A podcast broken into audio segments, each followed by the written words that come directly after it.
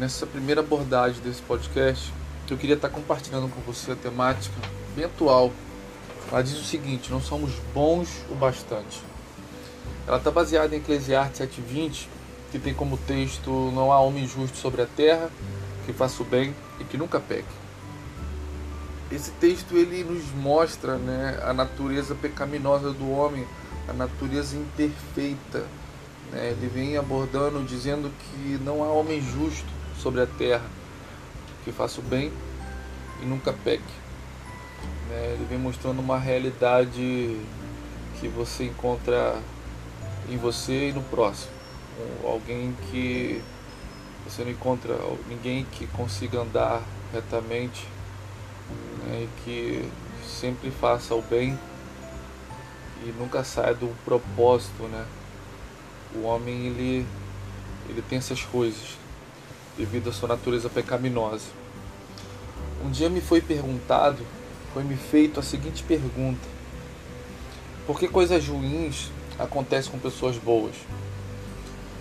Eu vou falar para você que quando foi me feita essa pergunta, na mesma hora, no mesmo momento, parece que foi como um impacto dessa pergunta, eu falei para a pessoa o seguinte: tenta inverter a sua pergunta e ela será mais realista, será mais clara né, dentro da realidade humana. Como assim inverter? Ao invés de perguntarmos por que coisas ruins acontecem com pessoas boas, devíamos perguntar o seguinte: por que coisas boas acontecem com pessoas ruins? É, vivemos uma sociedade que busca é, estar perfeito, né? de, uma, de um, uma procura baseada no egocentrismo, né? baseada no eu, uma procura de perfeição envaidecida, uma loucura querendo demonstrar a cada dia que é melhor que o outro, que é perfeito, que não erra. E muitas vezes, quando alguém que está do nosso lado comete erros e o erro dessa pessoa é revelada e o seu não, acabamos é, por expor mais ainda, escondendo, tentando dessa maneira esconder a nossa realidade pecaminosa e da forma demonstrando o erro do próximo, né? E isso tem sido uma realidade que atravessa anos aí, décadas. E infelizmente o homem ele anda dentro de uma procura que não é um, nunca foi um propósito de Deus, né?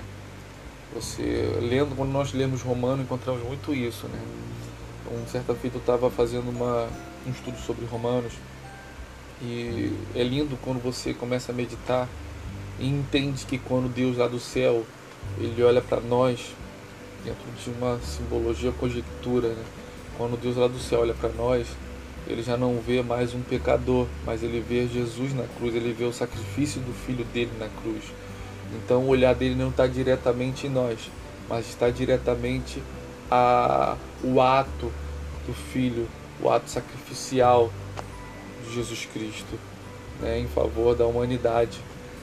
E, e nós não somos bons. Né? Não há bom, não há um homem justo. Né? A gente sempre está procurando colocar porque aquele ali fez algo pior do que eu já fiz. Mas não há ninguém bom. Não somos bons o suficiente, não somos bons bastante. Né? Ninguém é tão bom ao ponto de merecer é, é, ser merecedor de algo melhor que o outro. Né? O reino de Deus não é meritocrata, não é através de meritocracia. Você não não vai receber as coisas de Deus porque você faz mais ou você vai deixar de receber porque você faz menos. É, é esse não é o, propósito do reino dos céus. Né? Tudo que recebemos é pela graça, né? inclusive, e o mais importante, a salvação, né? é algo de Deus, é o propósito e a vontade dele. Então, tudo que, que todas as nossas práticas, elas precisam ser para glorificar a Deus. Me fizeram também a seguinte pergunta, né? O, qual é o propósito do homem Por que, que o homem foi criado? Qual é o propósito dele? E a minha resposta foi: o homem foi criado para que tudo que ele fizesse, o nome de Deus fosse glorificado. Em todas as suas ações, Deus fosse glorificado. No trabalho, na escola, no dia a dia, no seu social, o nome de Deus fosse é, glorificado. O propósito de Deus, o propósito do homem é glorificar a Deus em, todo, é, em todos os âmbitos da sua vida. Né? E esse esforço para que Deus for, né, seja glorificado. Né? Então é importante entendermos que não somos bons o suficiente. E na verdade, a busca não é para sermos bons, na verdade, a busca é para sermos é, é, o mais próximo é, é, da, do propósito de Deus. E qual é o propósito? Que Ele seja glorificado em todos os âmbitos da nossa vida. Ah, tá. Então, se eu glorificar a Deus em todos, em todos os âmbitos da minha vida, no trabalho, no social, enfim, eu vou ser bom. Ainda não, porque em algum momento alguém não vai se satisfazer, não vai entender a sua bondade, entendeu? Não vai compreender o seu ato de bondade.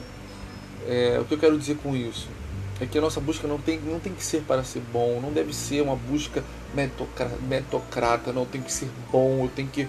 Você não vai conquistar, você não vai conseguir alcançar essa bondade, né? Não vai conseguir. Você precisa a cada dia buscar dentro de você é, é, é, formas de glorificar a Deus naquilo que foi dado a você, como trabalho, escola, é, em todas as áreas da sua vida. Né?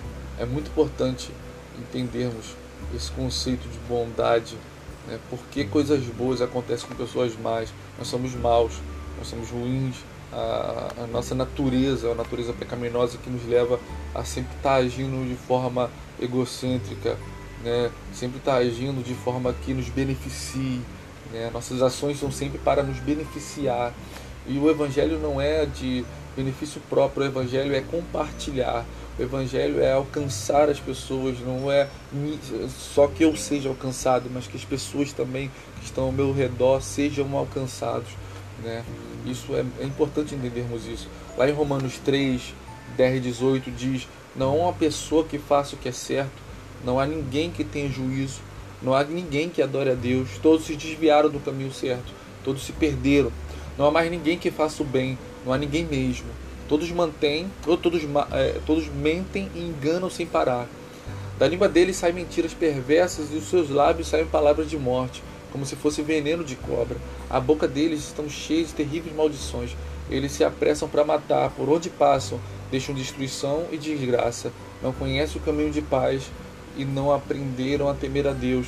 Vivemos numa, numa sociedade que não aprendeu a temer a Deus e precisamos, através das nossas ações, o princípio de toda sabedoria é o temor. Né? E precisamos, através das nossas ações, é, procurar formas, mais uma vez eu toco nisso, de que Deus seja glorificado. Né? É, não existe ninguém bom. Nós não estamos aqui para isso, a verdade é essa. Nós estamos aqui para compartilhar é, a graça de Deus. Né? Há uma diferença entre Davi e Saul. Né? É, Saul, é, a graça de Deus alcançava Saul e ele não manifestava e você vai encontrar Davi não somente recebendo, mas manifestando a graça em suas ações bíblicas. É, esse é o propósito. A gente também não tem que só. Nosso propósito não é só receber ou, ou, ou já alcançamos a graça e não sermos graciosos, não apresentarmos essa graça para aqueles que estão ao nosso redor. Entendeu? Existia uma lei, a lei de Talião. Essa lei de Talião era uma lei que ela, né, ela é conhecida como também chamada como a lei de retaliação. Se alguém roubava um boi, você não podia ir lá matar ou queimar o pasto lá do seu vizinho. Não. Se alguém te roubava um boi, você tinha o direito de ir lá e pegar o boi dele lá e levar para sua casa. Ou seja, é o famoso pagar o mal com o mal.